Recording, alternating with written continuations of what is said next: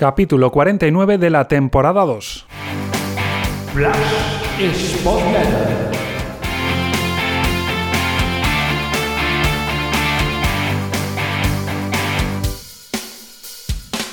Hola, ¿qué tal Spotletters? Bienvenidos a una nueva entrega, en este caso la posterior al empate del Sporting 1-1 en el campo del Leganés y vamos a comenzar con la visión de Antonio Cabezas sobre lo sucedido en ese último encuentro dividido en dos partes. Antonio, cuéntanos. Buenas, Pablo. Empató el Sporting a uno en Leganés en un partido muy poco vistoso para el espectador, con muchas interrupciones y poca continuidad en el juego. Planteó el equipo un 4-4-2 de cabecera, con los dos puntas para fijar a los dos centrales rivales, buscando el fútbol directo y la segunda jugada.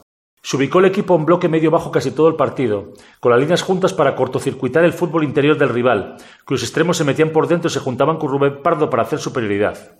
Apenas pasó nada en la primera media hora. Fuera de que esta vez el Sporting supo hacer una buena lectura de situaciones a la hora de frenar ataques prometedores del rival con faltas que le fueron cargando de amarillas. El único problema en esa primera fase de partido fueron las diagonales de Robert Ibáñez, que sacaba de zona a Pablo García y se perfilaba muy rápido hacia zonas interiores en disposición de atacar a los centrales. Con balón, el equipo apenas mostró acciones combinativas. Se limitó a jugar un fútbol demasiado directo. Los centrales no asumieron ningún riesgo en salida de balón y el recurso al envío en largo por parte de Cuellar fue una constante.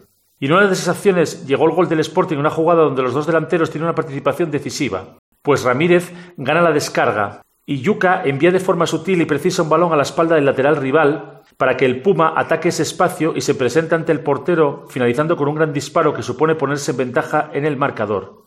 Hasta el descanso, el Leganés tiene buenos momentos, con acciones de Arnaiz y un buen centro lateral que remata Bautista, que casi suponen el empate, en lo que fueron los casi únicos desajustes defensivos del equipo en la primera parte.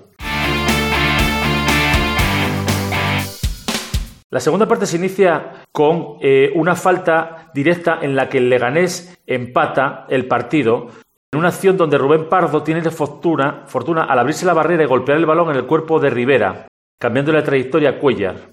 Volvían las tablas al marcador. El partido se vuelve entonces sin control.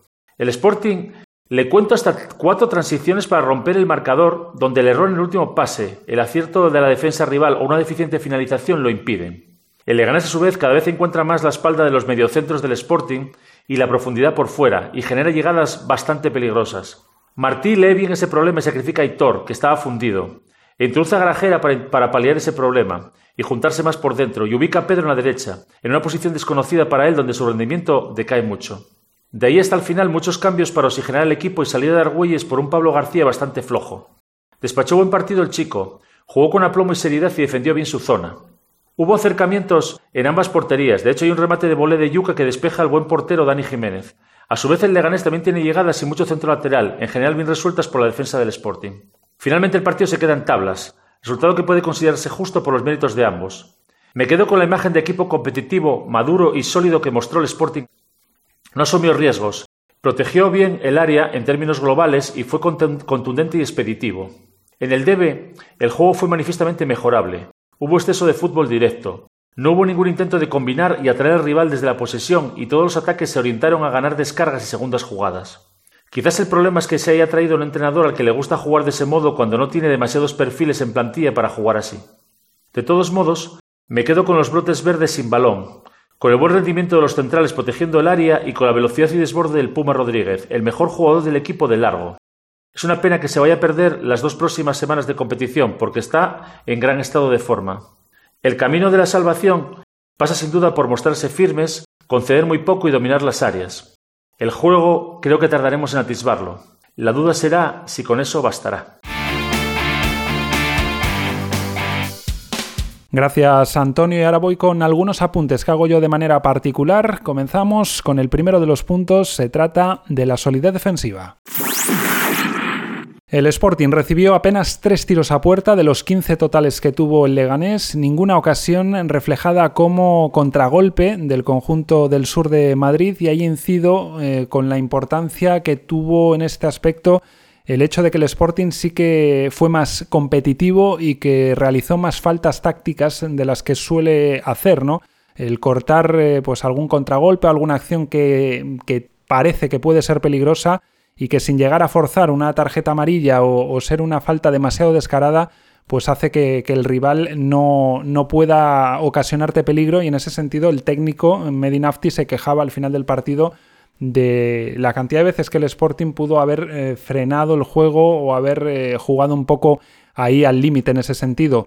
Destaco también en este aspecto que de los 32 centros que intentó el Leganés, eh, es uno de sus puntos fuertes, lo de los centros laterales al área, solo 7 encontraron compañero. Eh, fueron 40 despejes en total durante el partido del Sporting, 25 balones aéreos ganados y como digo, de esos 32, 25 del Leganés no encontraron rematador, no encontraron compañero.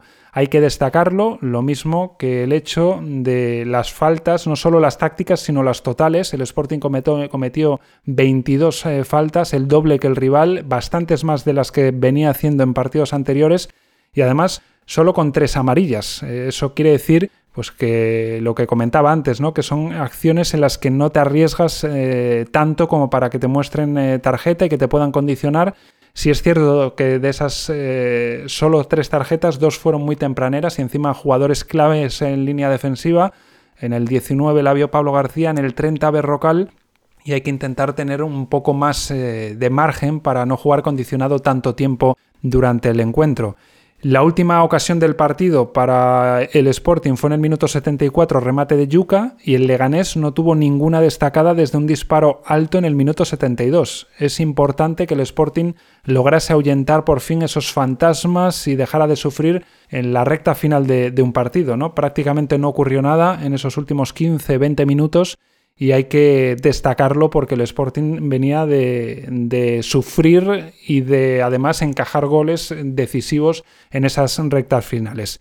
Y un detalle en el plano defensivo, Babín jugó en el perfil izquierdo de la defensa y Berrocal en el derecho. Posiblemente eh, la explicación, cuando normalmente venía siendo al revés, siempre Babín en la derecha, es que Berrocal juega mejor en el derecho y que además Babín en la izquierda puede arropar en cierto sentido a Pablo García que fue, lo comentaba también Antonio, eh, uno de los que peor lo pasó defensivamente del Sporting con esas acciones de Robert Ibáñez que le sacaban de sitio y que se arriesgaba a poder tener una segunda amarilla o a ocasionar una falta peligrosa por esos desequilibrios, esa verticalidad del, del futbolista del Leganés. El segundo punto que quiero destacar es a Cuellar. Es cierto que no le podemos pedir su mejor versión después de tanto tiempo de inactividad, después de tanto tiempo sin estar compitiendo bajo los palos. Son unas sensaciones que los porteros necesitan eh, pues sus partidos, su ganar confianza, pero aún así demostró muchísimo aplomo, veteranía, carisma, liderazgo y quizás el único pero que yo le aportaría en, su encuentro es que no quisiese apostar por un hombre más en la barrera de la falta que, que ocasiona el gol del empate. Es cierto que es mucho más decisivo el hecho de que los hombres que están en la barrera se abran y propicien una facilidad que si se hubiesen quedado quietos no, no sucede, pero también es cierto que con un hombre más hubiese sido más difícil que, ese lanzamiento de falta acabara en gol. El tercer punto que quiero abordar es el del Sporting con balón. Eh, vimos un Sporting bastante simple, con un juego excesivamente directo. Eh, hizo un total de 72 pases largos, cuando el Sporting suele rondar los 50 y la proporción además no fue de, mucho acierto, algo mm, que suele ser lo habitual, ¿no? Cuando alguien arriesga con pases más largos, ¿no? Son 27 de 72 los pases largos que, hizo el Sporting, es cierto que uno de ellos propicia el gol del Puma, ¿no? Con ese balón en largo de Babín que descarga Eric Ramírez y que después Yuca conecta muy bien y muy rápido al desmarque del Puma, eh, aprovechando la, la posición avanzada del lateral mm, derecho de esa banda. Y luego con balón al Sporting se le vio muy atenazado, muy fallón, muy impreciso, apenas tuvo un 66% de acierto en pases, lo normal en el Sporting, digamos, que jugaba más a masticar las jugadas, a jugar más en horizontal en línea defensiva, era estar en torno al 80-85%. Es cierto que en el momento en que ya eh, abusas más de juego directo y que no masticas tanto las jugadas con pases más de seguridad y en línea de, de defensa, pues tiene que bajar, pero bajar tanto como un 66% es excesivo y eh, me temo que por este estilo que pueda desarrollar ahora el Sporting y por el hecho de, verse tan atenazados, temerosos al jugar, pues eh, va a seguir así en esos porcentajes de, acierto en pases hasta que el equipo encadene dos buenos resultados que le den algo más de confianza o hasta que se selle la permanencia y que el equipo ya se libere, se suelte y veamos al, mejor Sporting de la temporada. Está mucho más fallón de lo habitual Pedro, incluso Rivera en este partido al inicio también estuvo eh, con muchas eh, pérdidas y, fallos en los pases. Y tal vez sea el momento, eh, viendo el nivel que, atraviesa Pedro y las necesidades del equipo, lo decíamos también en la entrega anterior, de iniciar los partidos con el doble pivote Grajera-Rivera, bien poniendo a Pedro por delante y haciendo un tribote, o bien eh, dejando a Pedro de inicio en el banquillo y, aportando con más frescura en las últimas medias horas, últimos 40 minutos de, los partidos, cuando el equipo igual necesite dar un paso más, tener más el balón, eh, construir algo más y, con los rivales desgastados quizás Pedro tenga más facilidad en el momento en el que se encuentra de, de ir subiendo el nivel, ¿no?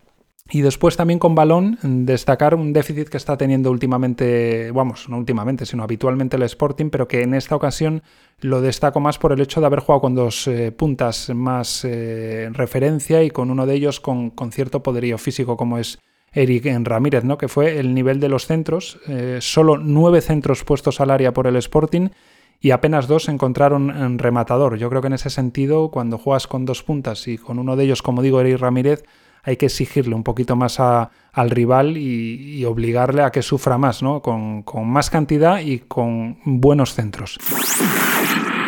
El cuarto de los puntos es dos nombres propios, eh, Puma Rodríguez y Villalba. En primer lugar, el panameño, destacar la actuación que tuvo el Leganés, no solo por el gol, sino porque ofreció desequilibrio, ofreció verticalidad, velocidad, y es una pena que con este momento que, tiene, con esa chispa, con, con, esa capacidad que tiene ahora de, de marcar la diferencia en los unos contra uno y de aportarle al equipo esa verticalidad, esa chispa que antes la tuvo Aitor y que ahora la está atravesando él, pues es una pena que se pierda otra vez partidos por ir con su selección y que eso haga que el Sporting le pierda como pieza, pero que también a él le rompa ¿no? esa dinámica de, por fin haberse metido en, en, ese rendimiento positivo y que le da confianza para seguir intentándolo. ¿no? Ahora le rompe irse con la selección, tiene que volver casi a empezar y a ver cómo, cómo vuelve, ¿no? Y después en Villalba eh, se notó eh, en el hecho del apartado anterior que decíamos con balón eh, la ausencia de Villalba porque le, ofrecen muchas opciones, se viene a, recibir, le da fluidez, se bate líneas con algún regate, alguna conducción para luego hacer llegar el balón a, a campo rival. Y quizás ahora que falte el Puma y que regresa Villalba, conecto los dos nombres diciendo que quizás lo más oportuno es que eh, juegue eh, en lugar y en el rol del panameño eh, Villalba y ocupe la banda izquierda para mantener a los dos delanteros arriba y, que Villalba pues sí tenga pues su libertad para irse hacia adentro, para tener más movimiento. Quizás no se desgaste en exceso en defensa, vuelve Craves que, que le aporta un poco más de solidez que Pablo García y que sea, pues si optas por un doble pivote, el que ayude un poco más y que Villalba, aunque ayude en defensa, no tenga que desgastarse tanto para que le tengas, cuando el balón eh, vuelva a posesión del Sporting, un poco más eh, cerca del campo rival, un poco más cerca del área rival, un poco más eh, fresco de, mente y de piernas. Y quizás esa sea la, la opción que pueda barajar Martí para, para suplir la ausencia del Puma ante la mala situación o forma física de, Johnny con esas molestias que tiene y esos eh, problemas en, el pie y la, la, vuelta de Villalba, ¿no? Y el último de los puntos es para aplaudir y destacar a Argüelles, ¿no? al debutante. Nota muy positiva eh, su actuación, eh, el canterano que, que, cumplía su sueño, como decía después en los canales oficiales del club. Y no es fácil, no es fácil estrenarse en este contexto, con la dinámica de juego y resultados del equipo, en un momento del partido en el que el rival te va a exigir porque en teoría va a apretar para, para intentar apurar sus opciones de alcanzar el playoff y, y, no ceder dos puntos en su estadio.